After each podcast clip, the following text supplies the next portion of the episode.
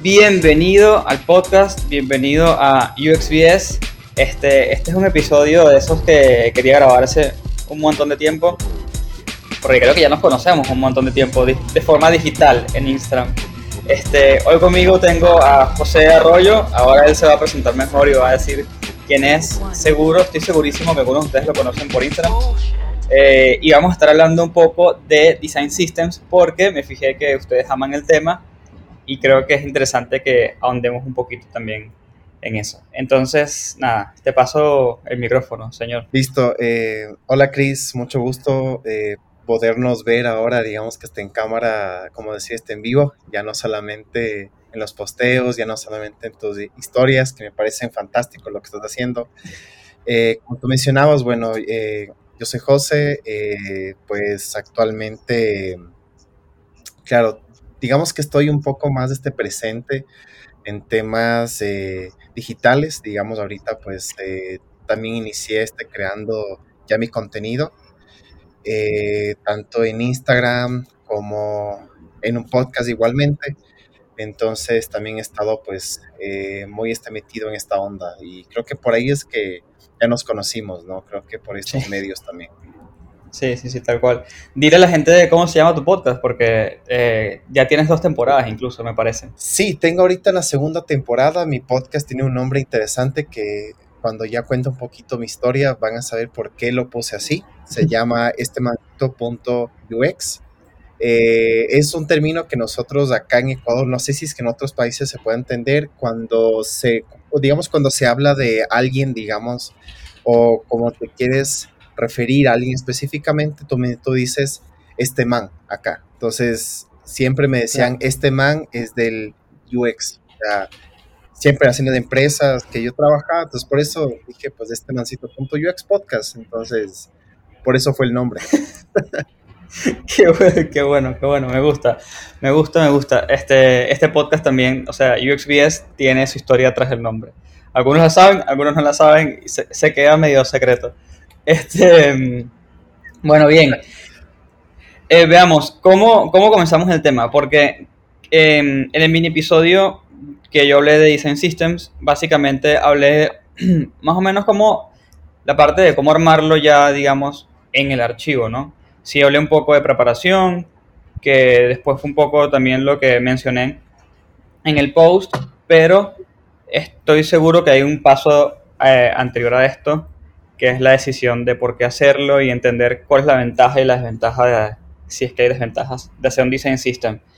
Em, ¿Por dónde quisieras comenzar? Bueno, eh, justamente estaba pensando un poco para poder eh, complementar lo que tú ya habías mencionado, que, bueno, yo digamos que este escuché ya este, este episodio y me, y me, y me parece que es súper bueno que lo hayas dicho de esa manera, ¿no? O sea, qué es específicamente de qué es lo que se compone, cuál es la metodología que se usa, pero lo que podríamos especificar es eh, ya ampliar un poco su definición como tal, cuál eh, ya su uso, digamos, en el día a día, y luego entender cuáles son los objetivos que tiene, ¿no? Hacia la final, porque esto nos va a permitir luego pasar al punto de cómo esto se maneja dentro de las empresas o dentro de los equipos específicamente que tienen pues la responsabilidad, ¿no es cierto?, este de crear ya productos que, son a la final eh, grandes, ¿no? O sea, que te permiten ya escalar, que tienen fases así distintas.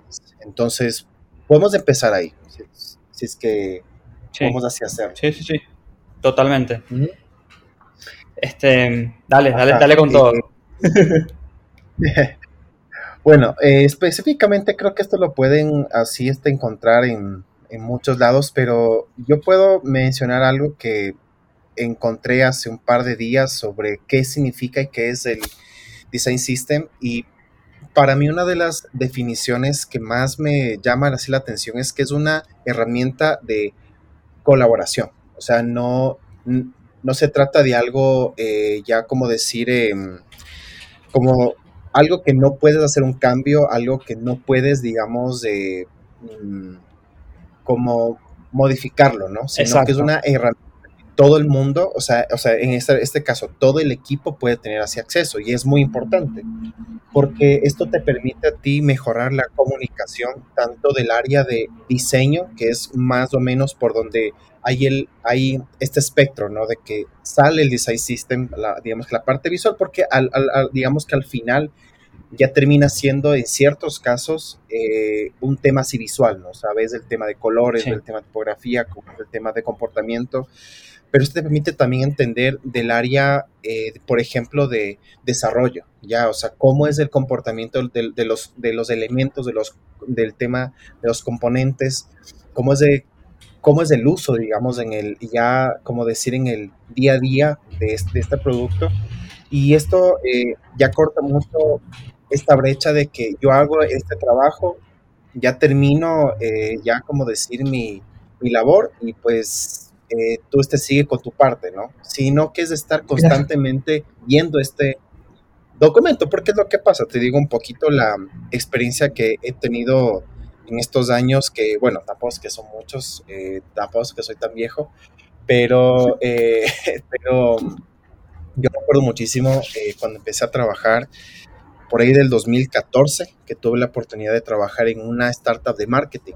Y bueno, que en este tiempo no sabía que era una startup, pero era una empresa súper pequeñita, o sea, era el tema de marketing cuando recién las redes sociales empezaban a tener la, como decir, la visión que hoy así tienen, ¿no? De, de, usarlas para eh, poder hacer, eh, o sea, como para que una empresa se pueda, digamos, de, ya, ya, digamos, a nivel así digital, posicionarse. Entonces, yo recuerdo que éramos un grupo de, eh, bueno, digamos que la parte quien dirigía esta, esta, esta startup, habían dos desarrolladores y yo, que prácticamente era el diseñador, como, como se dice, pues el UX Team eh, of One, o sea, el que hace todo. claro, el, único diseñador de la casa.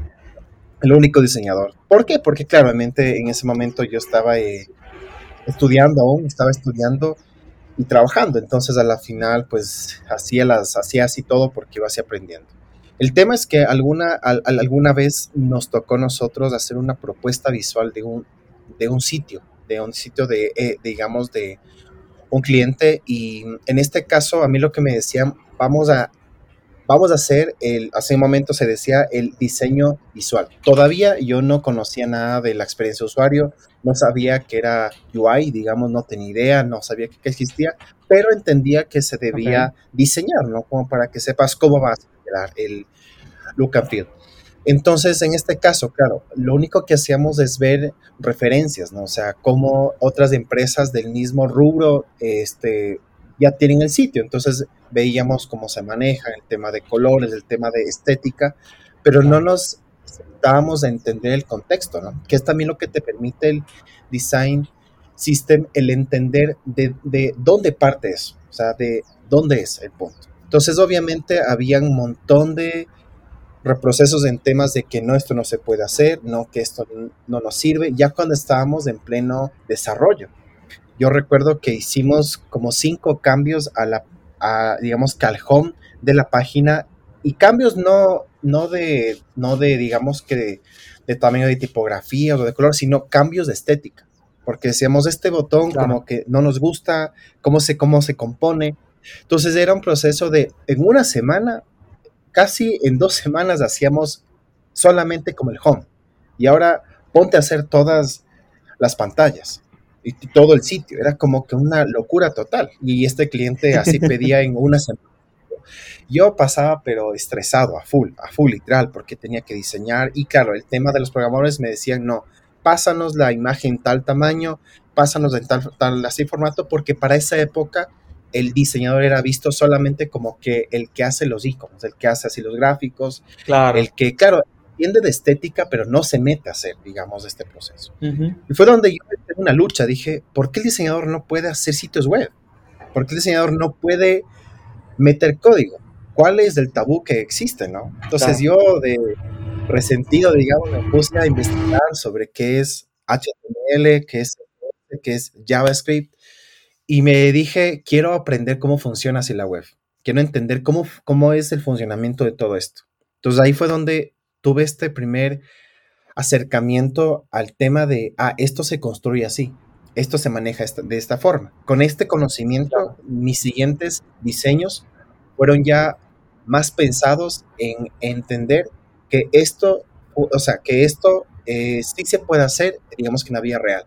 Entonces, como digo, en esta historia, digamos, un, poco de, de, mi vida, digamos, en este caso, eh, es, es, es, es, este, como digo, ¿no? A la final, este como te permite este, tener esta buena comunicación.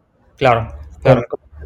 no solamente con el desarrollo, sino con el área también que es, ahora que entendemos que es un poquito difícil de manejarles el área de negocio.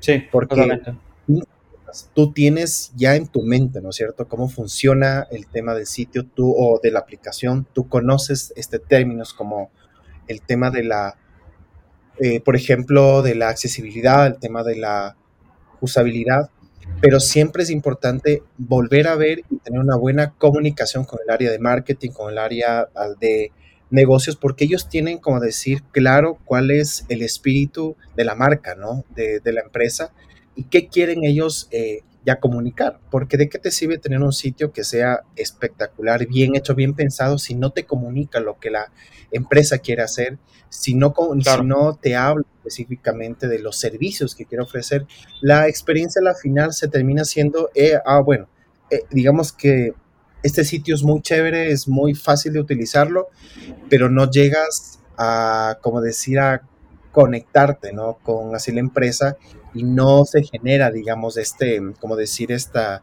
este match, ¿no? Que te permite a ti como usuario, como ya cliente, volver al sitio y que tú termines este ciclo, ¿no? Que sé yo, que te suscribas, que te bajes la aplicación, que optes por este servicio, que sea, un, por ejemplo, un seguro médico, que casi siempre es un poco lo que pasa, ¿no? Entonces, para manera de, de así de intro, tiene sus beneficios, ¿no? Como digo, el tema de la comunicación, el tema de que te permite hacer el trabajo no más fácil, pero mucho más eficiente, porque desde un principio empiezas a ver qué necesitas hacer, qué necesitas así crear. Y, y, es también como más consistente, o sea, todo el trabajo que vayas a hacer, todo eso, todo lo que se ocurre, o sea, todo lo nuevo que vaya saliendo, que quieran hacer, página nueva, sección nueva, no importa, eh, termina siendo más consistente y ya no tienes que eh, por ejemplo, del lado del diseñador sobre todo, no tienes que estar pensando en cosas que ya están resueltas. O sea, ya no estás pensando en qué tipo de botón puede ir, cómo es ese botón, cómo se manejan los estados de ese botón, sino que ya eso está resuelto. Ya tú, ya desde el lado de UI, eh, vas a resolver otro tipo de cosas. Total, totalmente. Creo que una de, de las palabras que, como decir que cierra mucho este, esta herramienta es, digamos, la parte de la consistencia. Porque si bien es cierto, y creo que nos ha pasado a todos, y yo te digo, pues en mi caso, en todas las anteriores empresas, antes de llegar a conocer y a entender el tema de eh, experiencia, siempre había este cambio en, la, digamos que en la parte visual de, digamos que de cada uno de los proyectos, porque, o, digamos, hacían cambios en los equipos, venía otra persona con otro mindset así diferente y, y le cambiaba todo. Uh, claro. Entonces tocaba empezar desde cero. Digo porque casi siempre cuando entraba a trabajar, eh, digamos, en, digamos, en esas empresas, siempre me decían, vamos a, a cambiar el sitio web de la empresa porque no nos gusta, eh, digamos, a nivel visual. Yo entraba y veía todos los, todos los archivos que tenía este, este diseñador, que bueno, para esa época lo único que yo hacía es utilizar Photoshop, no, no sabía de la... sí, sí, sí. y yo te digo, amé muchísimo este Photoshop porque me enseñó mucho el, organizar, digamos, que los elementos. Yo lo que me acuerdo que hacía en esa época es que en las carpetas que ya tenía, ¿no es cierto?, de, los, de los elementos que iba así eh, ya poniendo, yo les yo les nombraba como fueran etiquetas de HTML, por ejemplo, decía, eh, una carpeta general, body. Dentro de la carpeta ah, general de sí, sí, sí, tienes dibu. Yo hacía lo mismo. Entonces yo cuando ya empezaba a pasar a... Le ponía Exacto. Y eh, eso me, encantaba poner así, eh, digamos que es como que esta gama así de colores, ¿no? Pero al punto que voy es que si es que no existe consistencia, y es lo que así pasaba, porque cada diseñador venía con su, con su pensamiento, venía con su estilo de diseño y cambiaba todo. Entonces, obviamente, la consistencia es súper importante porque al fin y al cabo no es tanto el, eh, el, el, hacer el diseño y toma, aquí está para que hagas de sitio, sino es el entender que el, el punto final es que el usuario tenga una buena, eh, o sea, una buena experiencia, ¿no es cierto?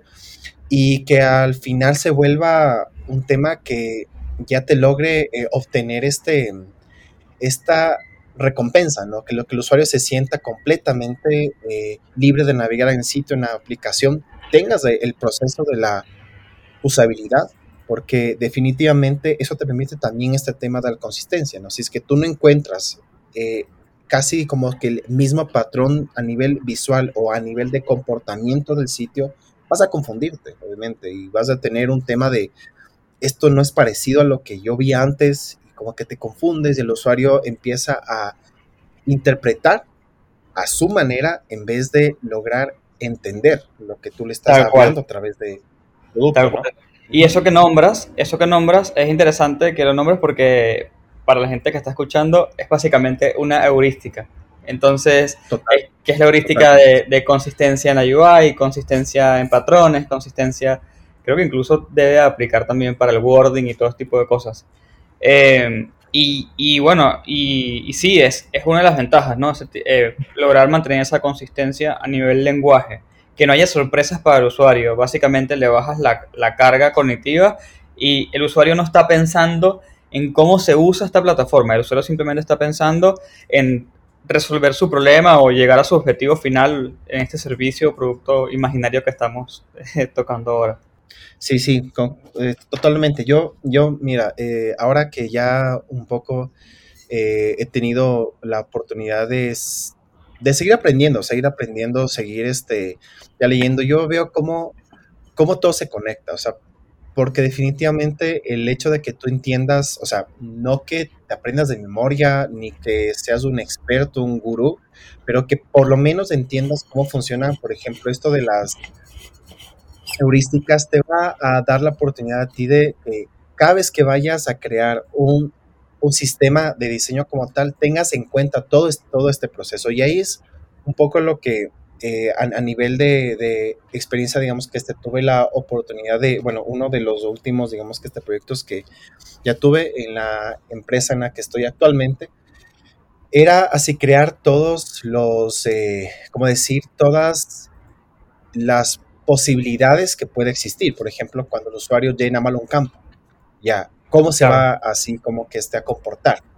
qué es lo que sale, si sale en rojo, si es que simplemente sale como, a mí me encanta poner este ejemplo, si yo digo que el usuario pone malo, para por ejemplo, digamos en el campo de mail, pone cualquier otra cosa, y los de desarrollo te dicen, no, este eh, error es el error 106, vamos a colocar error 106.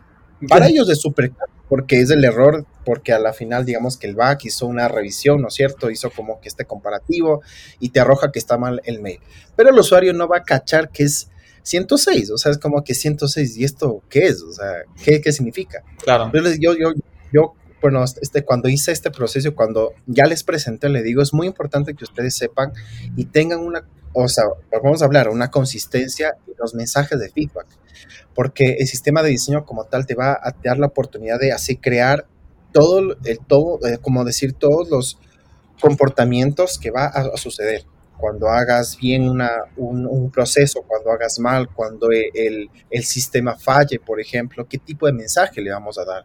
Porque ahí entra un poquito el entender, o, o, que este ponerte, y valga la redundancia, esta frase que la hemos usado y que tal vez para muchos sea como que súper cliché, ¿no? O sea, el que te pongo de los zapatos de los usuarios. O sea, digámoslo de esa manera. A mí, a mí lo que me gusta mucho es una frase que yo la oí eh, pues en uno de los videos que vi que decía, es el hecho de que te sales de tu burbuja para meterte en la burbuja de la otra persona. Y ahí es donde tú entiendes a la final el hecho de que qué mensaje es más fácil entender.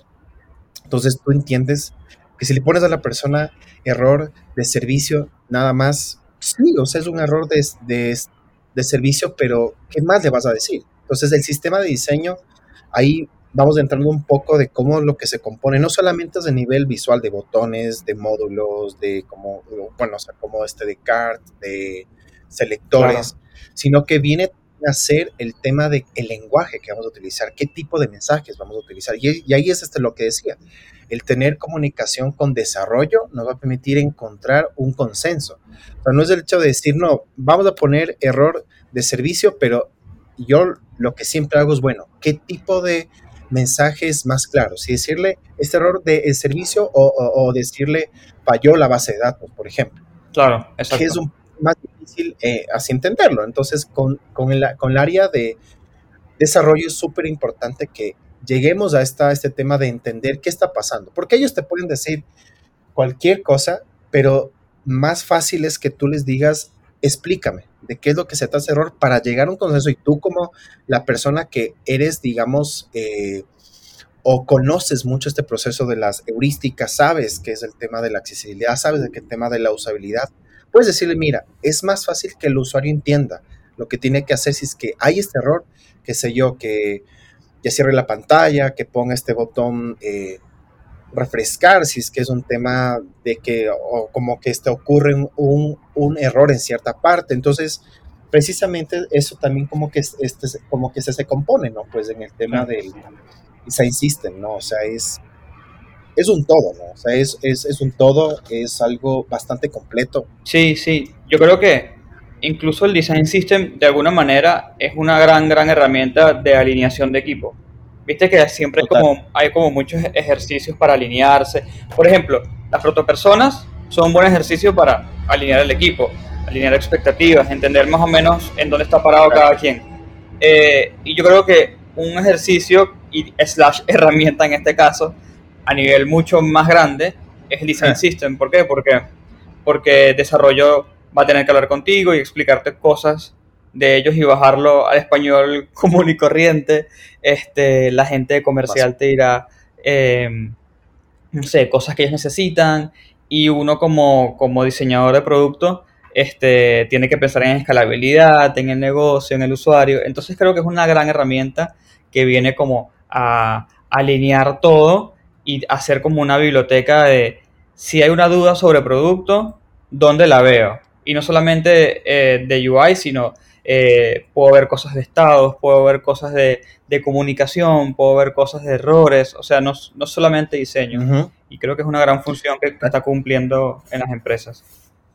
Sí, sí, como tú dices, eh, es, es, esto súper bueno porque eh, nos permite nosotros estar 100% eh, pensando, y yo, yo esto lo estaba así analizando hace unos días, que todo lo que hagamos y nosotros siempre tiene que tomar en cuenta que el usuario es lo más importante, o sea, porque de qué nos sirve a nosotros diseñar algo o así crear, en este caso, este producto eh, desde la perspectiva del área de negocio solamente no toma en cuenta a las personas. Y, y, y, lo que tú acabas de mencionar es súper es, eh, importante, digamos que este Cris, porque si, si hay algo que yo he visto que es bastante necesario, es que todas las personas, si es posible, hasta el área de negocios y también tenga conocimiento de quiénes son los usuarios y esto te permite el hecho de, de tener este, estos de ser persona, ¿no? O sea, el hecho de, saber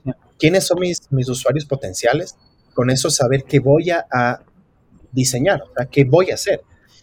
Y ahí entendemos el tipo de usuario que va a haber, o sea, el tipo de usuario que va a utilizar. Entonces entendemos si es que son personas, por ejemplo, de la tercera eh, edad, ¿no? O sea, es un poco el tema de saber, bueno, ¿qué es más fácil así para ellos? Saber elementos más, más grandes, que sea simplemente como que este en tres pasos más sencillo, o sea, para ellos, obviamente.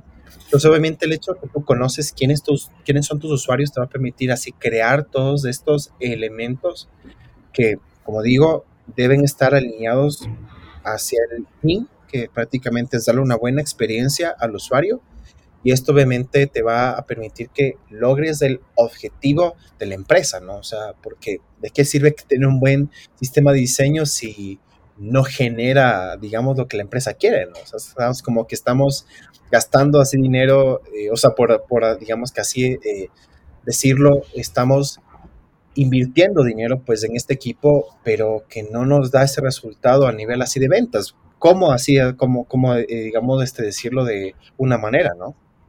Tal cual. Sí, sí, sí.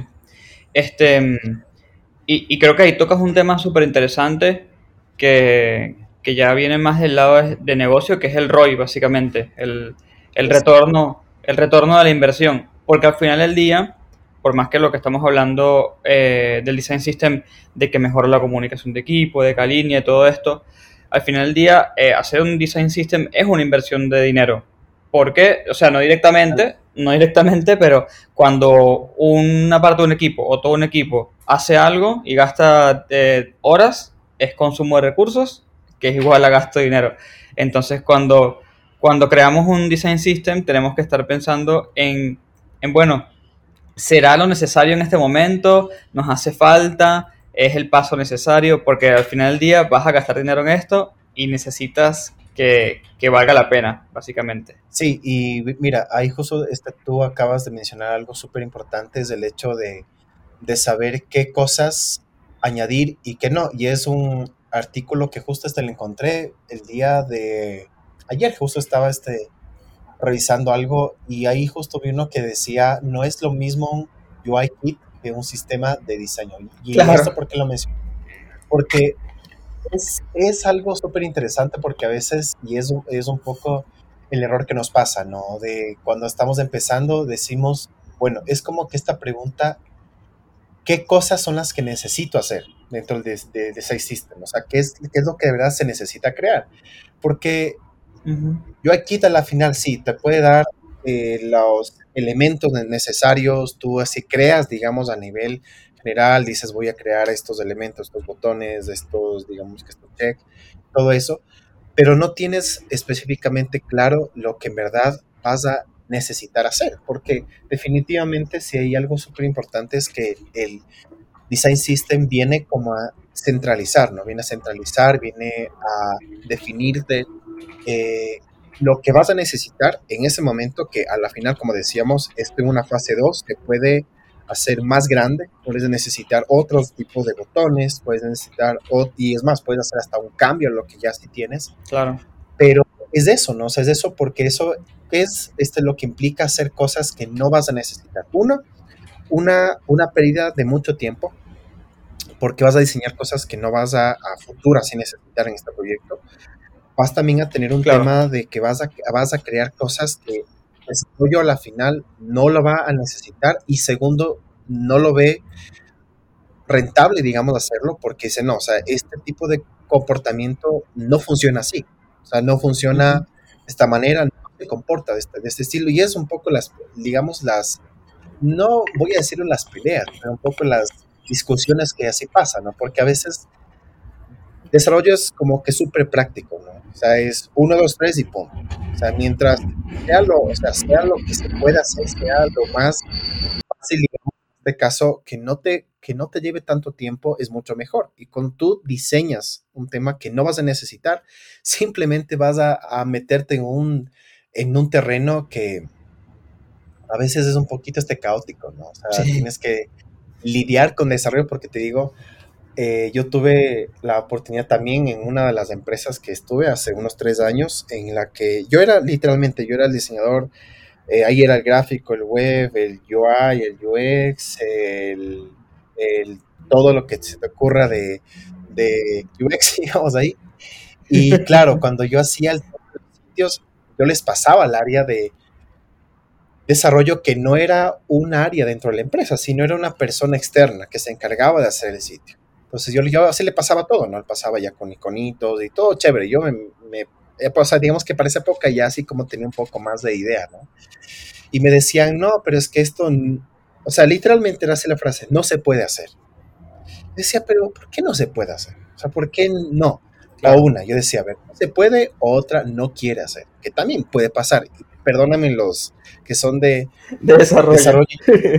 Nosotros también les metemos en un, en un, en un terreno que a veces dicen, pero ¿cómo es, o sea, cómo el diseño puede funcionar así? Tal vez los desarrolladores digan, pero es difícil porque toma tiempo, porque es más inversión.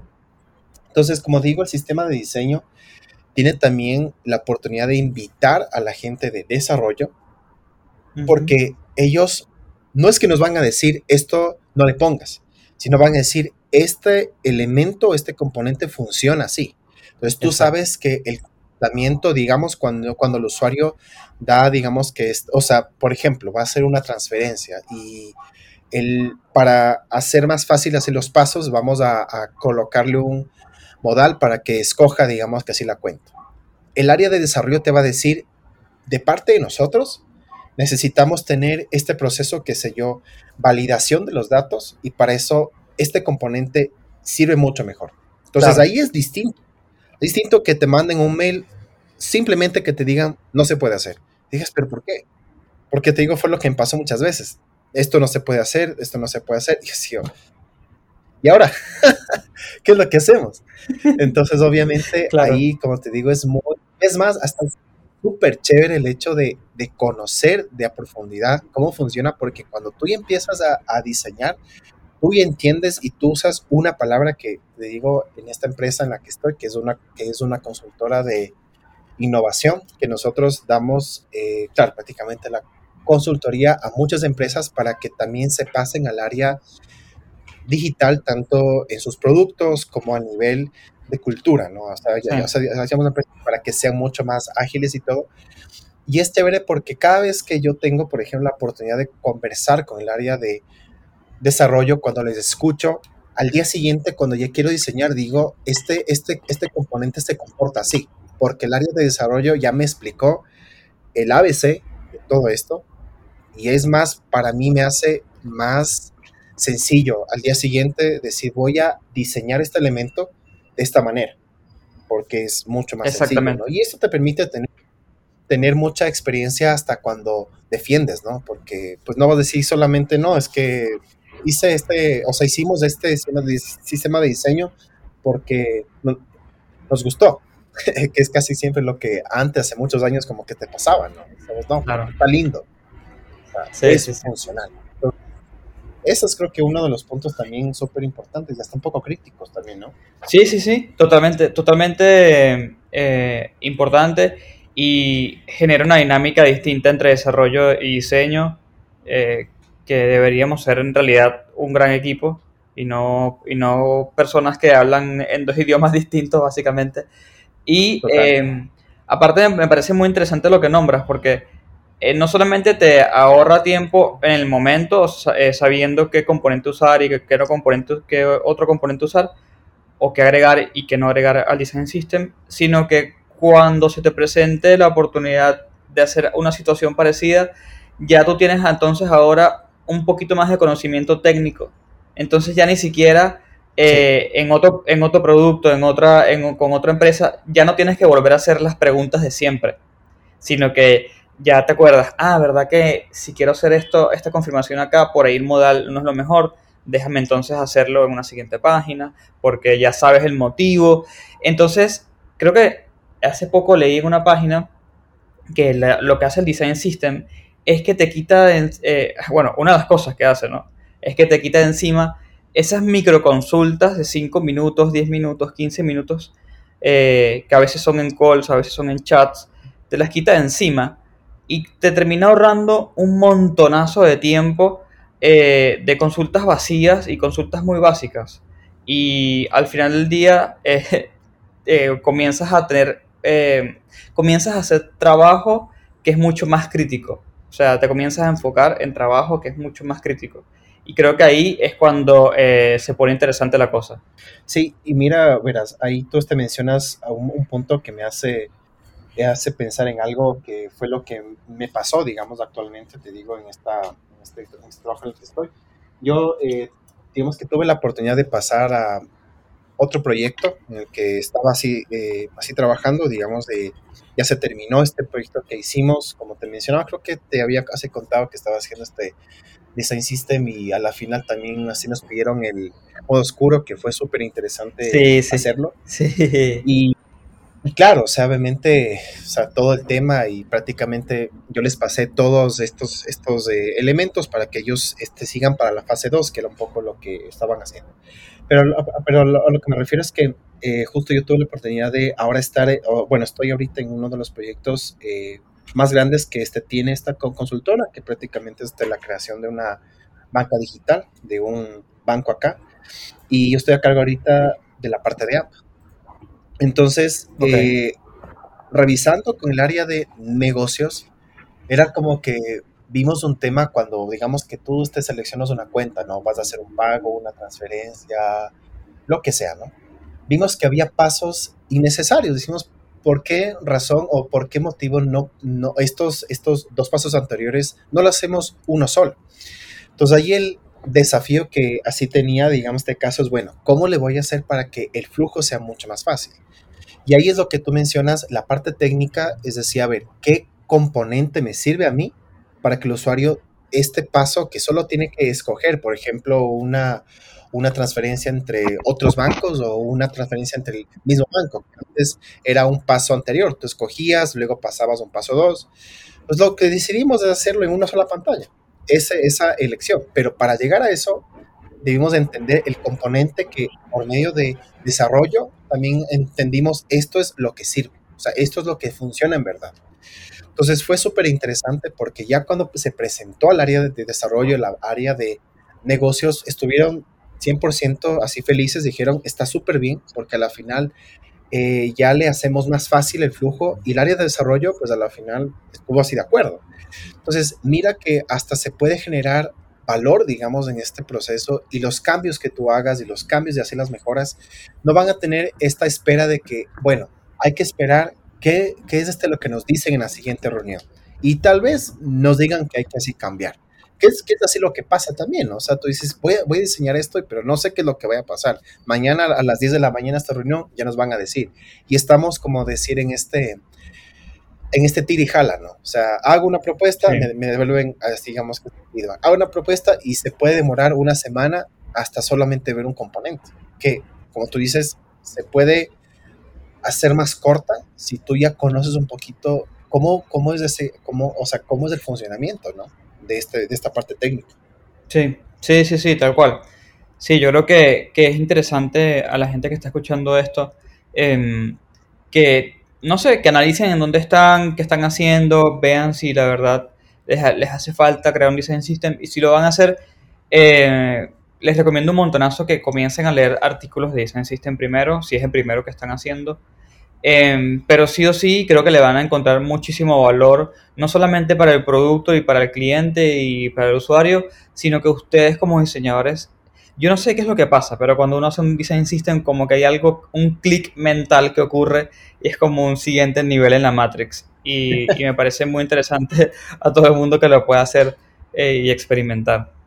Sí, y mira que tú acabas de mencionar algo súper interesante que yo me hago, hago así digamos que este hincapié. Eh, yo recuerdo tanto, bueno, así como que, así como ese meme, ¿no? Hace 84 años, no. Eh, así como cuando yo estaba así trabajando, claro, todavía en el área de diseño gráfico, porque prácticamente es lo que estudié. Ahí ahí este, tenemos algo que era, y para que nos escuchen posiblemente sí se, sí se, sí este lo entiendan, en la parte del manual de marca, ¿no? Cuando tú hacías un, un manual de marca para una empresa o para un producto, en este caso, que era prácticamente el logo, sus explicaciones, sus variantes, sus tamaños, cómo usarlo, ¿no?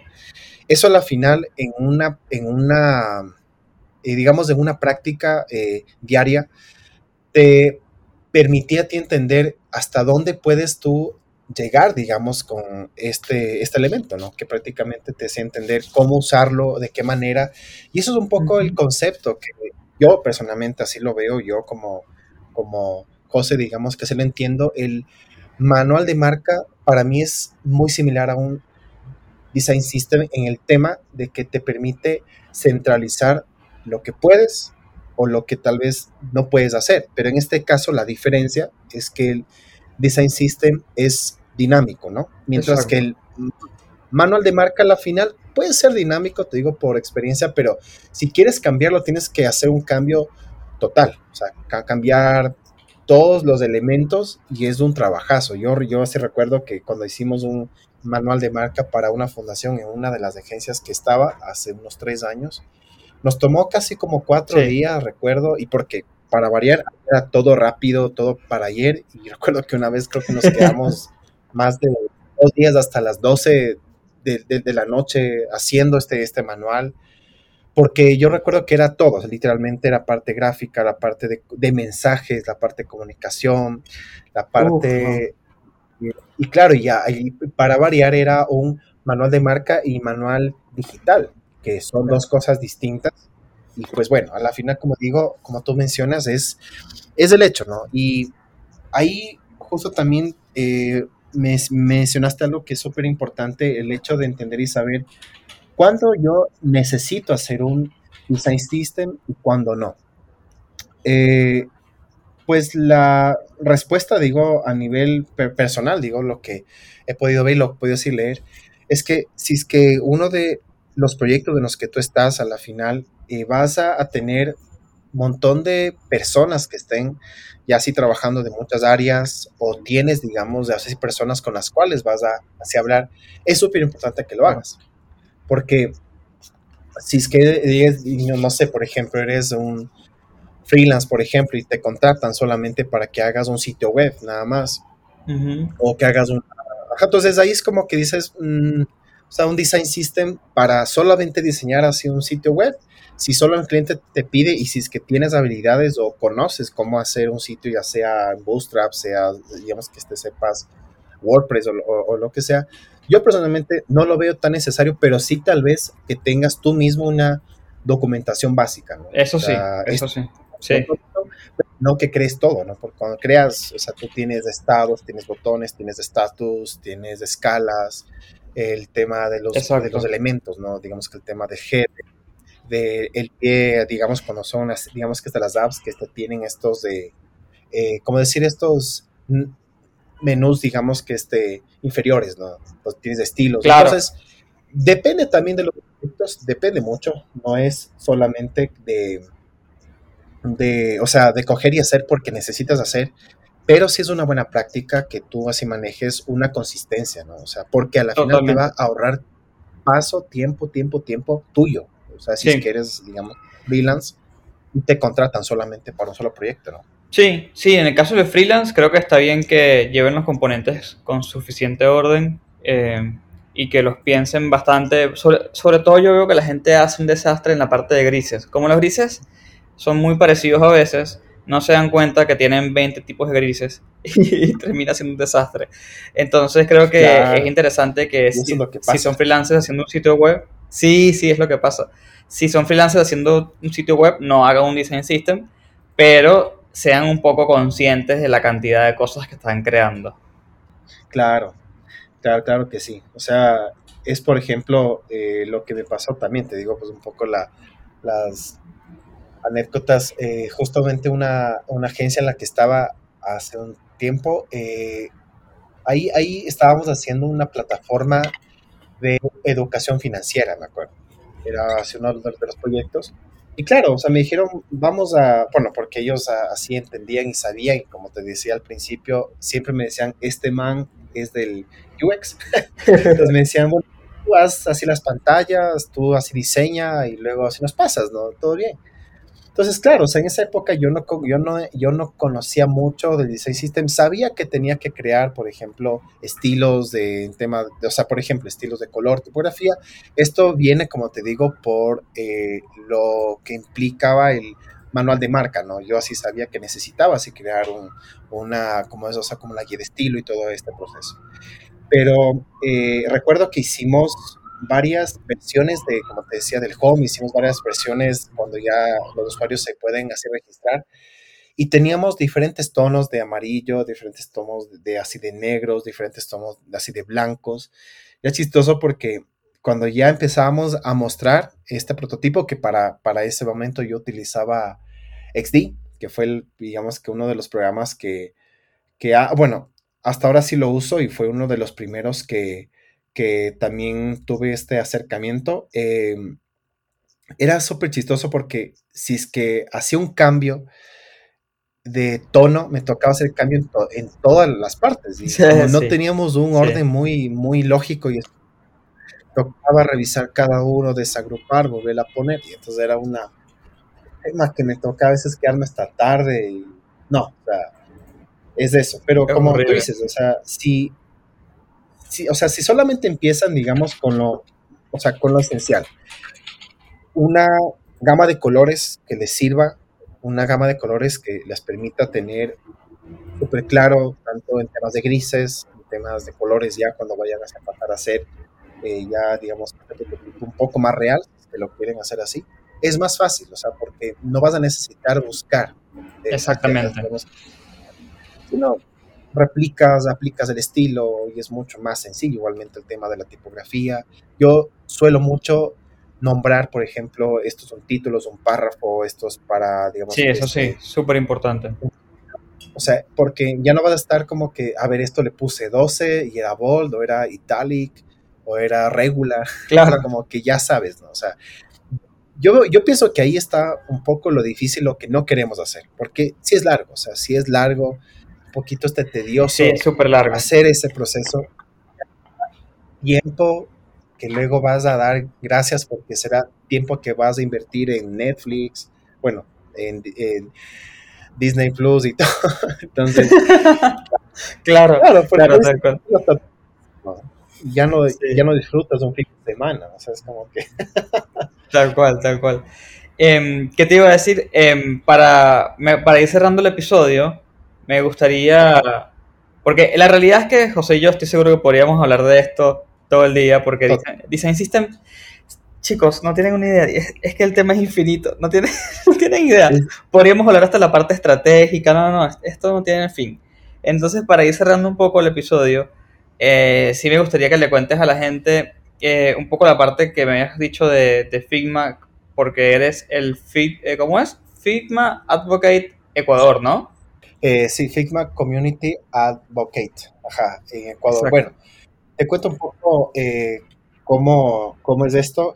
bueno, yo inicialmente no sabía que existía, digamos, esto de, de las comunidades de este Figma, o sea, y sabía la herramienta, pero por temas este, del podcast que así también tengo, pues ahí tuve este contacto con alguien acá en el país que también estaba en ese tema, pues empezamos a conversar.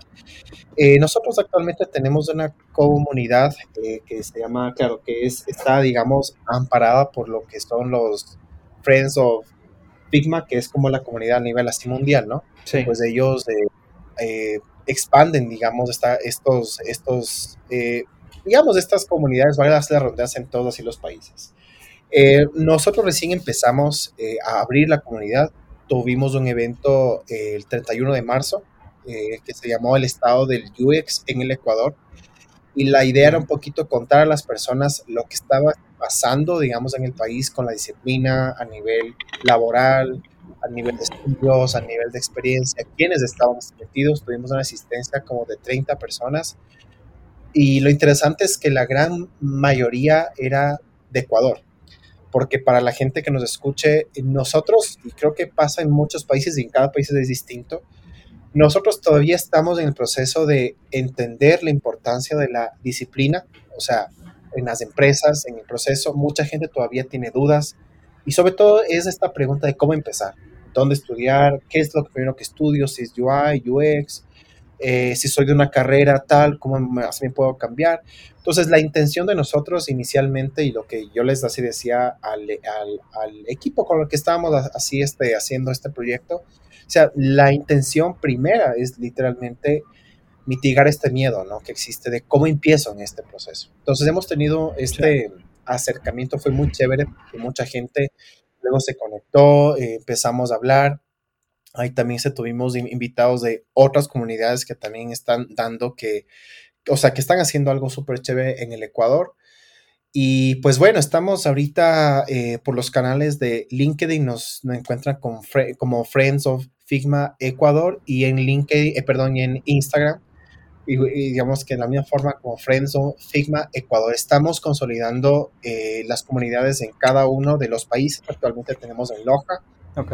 O sea, como o hacer presencia. Loja es una de, las ciudades, ah, para los que no conocen, algún rato quieran conocer. Loja es una de las ciudades más lindas en el Ecuador. Es, digamos que esté pequeñita, pero es espectacular. Eh, Figma Quito también está empezando a tener. Quito es la capital.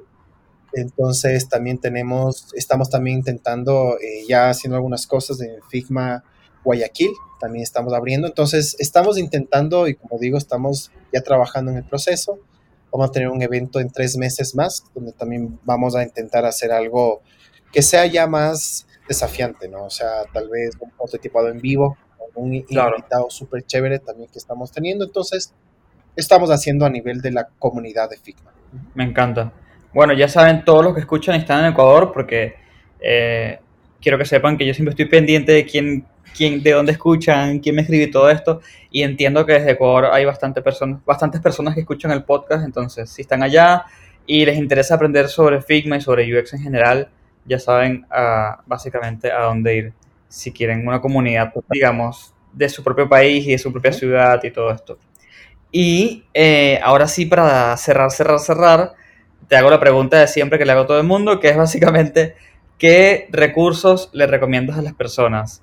Eh, que puede ser pago, gratuito, inglés, eh, español, brasilero, no importa. ¿Qué, ¿Qué recursos recomiendas? Bueno, verás, yo puedo ahí recomendar algunas cosas y los puedo separar, ¿no? Por diferentes aspectos. El primero, lo que está 100% gratis es el tema de los blogs. O sea, no nos cuesta nada suscribirnos, de que nos llegue información. Hay dos que personalmente, bueno, son digamos que este tres que yo uso mucho y que siempre te consulto. El que creo que todos ya sabemos y conocemos es el de Medium. Ahí ustedes van a encontrar un montón de información de todo un poco, de todo eh, eh, este lado, pues pueden así encontrar. Eh, yo suelo mucho así buscar, por ejemplo, en temas así generales, o sea, como que pongo un tema general y luego voy así filtrando más, más digamos, en concreto. Pues Medium para mí personalmente es uno de los medios de consulta más recurrentes. Luego tengo otro que se llama Torres Burriel, que es un, o sea, que es un, bueno, que es un estudio, pero ellos tienen también pues su, su espacio, digamos, que este de blog. Entonces es bastante bueno. Ellos tienen, eh, tienen mucho, mucho contenido bastante interesante. Entiendo que el dueño, digamos, o el que sacó, digamos, esta empresa, eh, ha, ha, hecho pues muchos cursos en muchas de estas plataformas, obviamente que tal vez no creo que podamos decir el nombre, eh, pero obviamente pues ha sacado muchos cursos de que lo pueden así, así seguir. Y pues obviamente tiene información interesantísima tanto de, la disciplina como de consejos, como de cómo, o sea, qué cosas deberíamos eh, ya evitar hacer, entonces bastante bueno. Y también tengo una que se llama, la creo que es bastante conocida, que es UI for Mars, que también es bastante chévere. Ahí, bueno, fue una de, de las primeras páginas que yo descubrí cuando empezaba a, digamos, a profundizar. Tiene bastante contenido muy interesante. Y una última que recién me suscribí que se llama Product Hackers, eh, que también es una empresa, pero obviamente también tiene su espacio eh, así de blog, donde hablan pues de todo un poco y pues ahí encuentra información bastante útil con varios ejemplos. Eso a nivel gratis, ¿no? O sea, como digo, no nos cuesta nada. Pero eh, de ahí, pues si quieren ya como profundizar, pues obviamente eh, puedo mencionarlo, pues tuve la oportunidad de seguir una certificación de UX Research el año pasado en una, en una plataforma que se llama UX School Academy, con pues son personas que tengo la oportunidad de, de conocerlos, no a profundidad, pero sí tengo una buena relación con ellos. Y pues es una, es una plataforma que eh, puede acceder a un contenido, yo digo, bastante útil, bastante importante. A, mí personalmente me ha dado mucho, mucho eh, para poder así ofrecer tanto en las empresas en las que he estado como pues obviamente a nivel personal y en los proyectos de este freelance, ¿no? Tienen ellos esta certificación, entiendo que van a sacar otra en un poquito más de tiempo. Eh, también una que yo recomiendo también muchísimo y que para los que tal vez tengan un poquito más de, digamos, de experiencia en sentido de que ya conoce un poco más la disciplina, es una, que se llama el IEBS Digital School, que es una escuela, digamos, de formación que tiene, ahí, ahí, sí hay de todo un poco para, para escoger, tanto la parte de los negocios, parte, de marketing, parte de la gestión, ya, y actualmente estoy ahí este, siguiendo un posgrado que se llama el, el posgrado en UX y Product Design, que es bastante interesante. Eh, es un año literalmente, ya voy así hasta a, la mitad. Y ha sido una experiencia súper chévere, porque pues todos los que están pues ahí te dan clases, eh, son personas que están en el medio con una experiencia impresionante. Por ejemplo, eh, tuve una oportunidad de recibir un módulo que era analítica digital. Bastante pesado el módulo, pero súper interesante. O sea, te, te enseña a tomar de, decisiones con la data, literal, o sea, hacer una experiencia usual. Muy bueno, la recomiendo y pues ellos también tienen microcursos más, más pequeños de seis meses y también tienen un espacio, un blog que también lo pueden visitar. También tienen su canal de YouTube, así este contenido para escoger. Hay bastantísimo de ellos y es súper bueno. O sea, ellos están enfocados en emprendimiento y en negocios como tal. Y de ahí pues eh, podría mencionar eh, pues las que todos eh, ya conocemos, por ejemplo, Interaction Design Foundation, que es muy, que es muy así buena, tiene obviamente bastante contenido, tal vez a nivel de conceptos es súper bueno, pero si quieren especializarse, obviamente pues hay otras, como les digo, la del IEBS que tiene una, o sea, tiene un, tiene un, tiene un enfoque, ¿no? De darte todas las herramientas para que te puedas desempeñar, obviamente, pues como un buen UX en la empresa en la que estés. Y bueno, lo que más siempre así este, puedo recomendarles es que inviertan muchísimo en tema de lectura. Yo creo que lo más importante, y no, y, no solamente en temas así como, digamos, como que este de blogs, sino eh, si es posible que se compren el, el libro. Yo personalmente soy muy fan de los libros físicos. No soy tanto de libros digital porque me distraigo mucho soy el tema de que empiezo a leer y luego digo, ¿será que me respondieron este mensaje? Y veo, ya paso un tanto tiempo en LinkedIn, en Facebook, entonces más bien yo prefiero el libro físico porque puedo rayarlo y todo eso. Actualmente estoy volviendo a leer uno que ya lo había leído, que me encanta, que lo recomiendo. Si les gusta, a mí me cambió la vida muchísimo, es el libro del método de Lean Startup de Eric Ries, que es bastante bueno. Creo que uno de los libros no, debería leerse debería sí, leerse porque te enseña muchísimo este proceso como esta pregunta de si es posible así lanzar un producto que esté sin terminar. La respuesta es obviamente que sí, porque te enseña muchísimo a validar, porque de qué te sirve invertir seis meses en algo que a la primera instancia que tiene contacto con el usuario no funciona. Entonces, eso te permite definir qué funciona y qué no con tiempo. Entonces es, muy, es un libro muy bueno.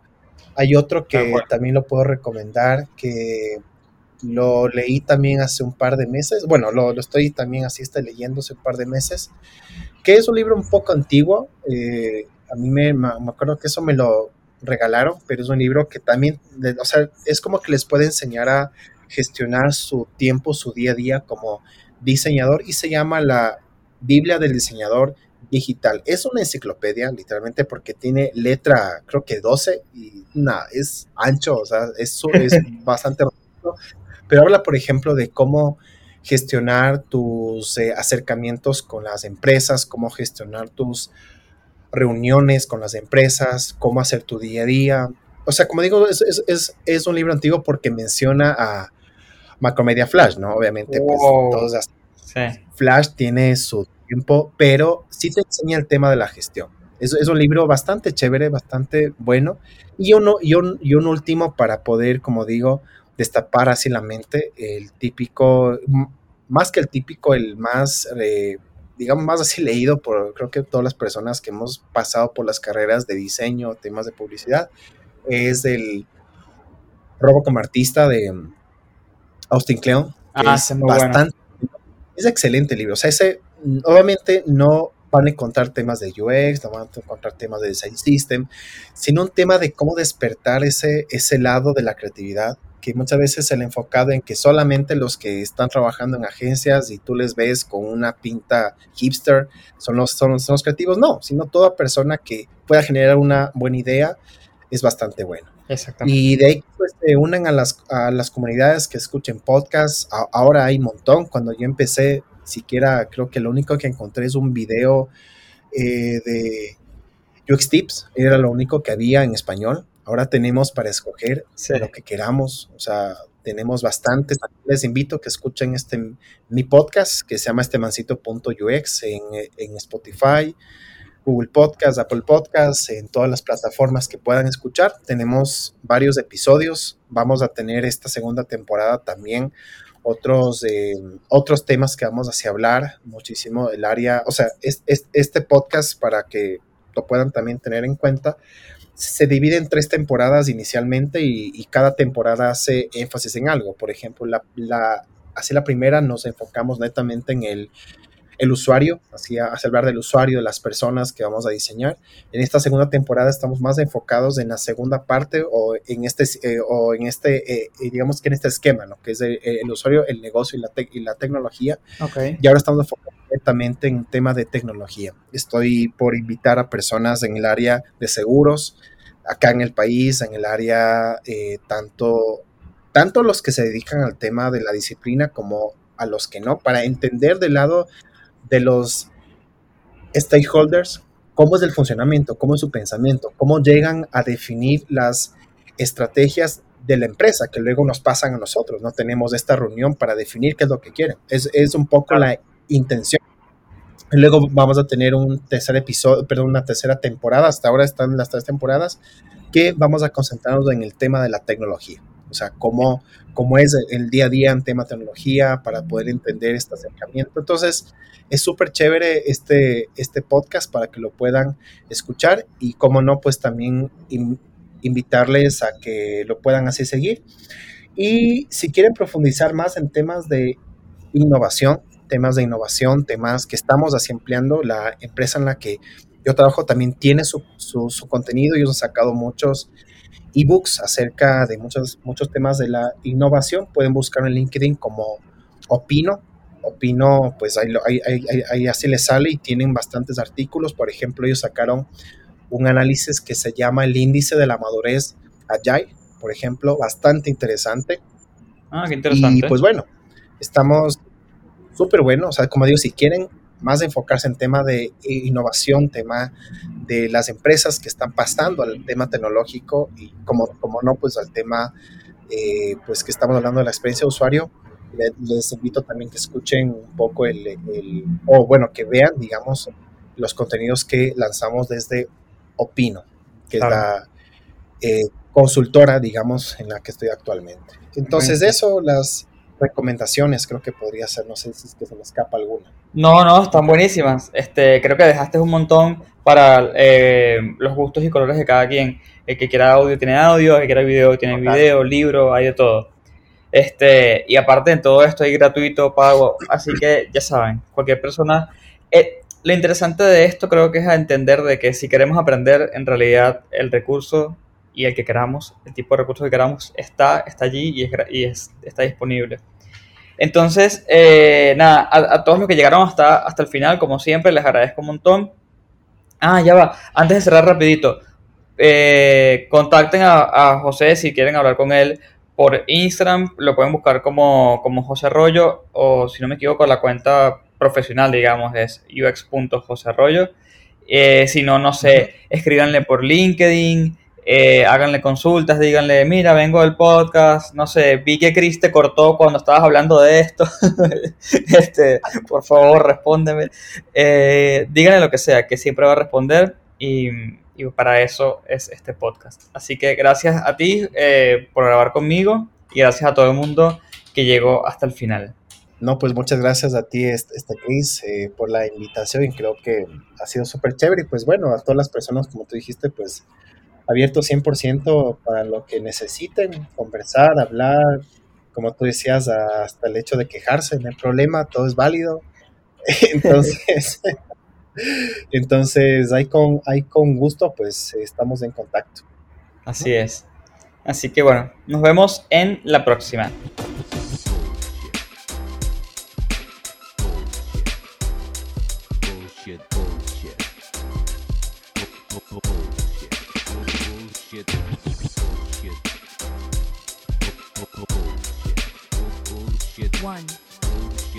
two, three. The experience has ended. ended.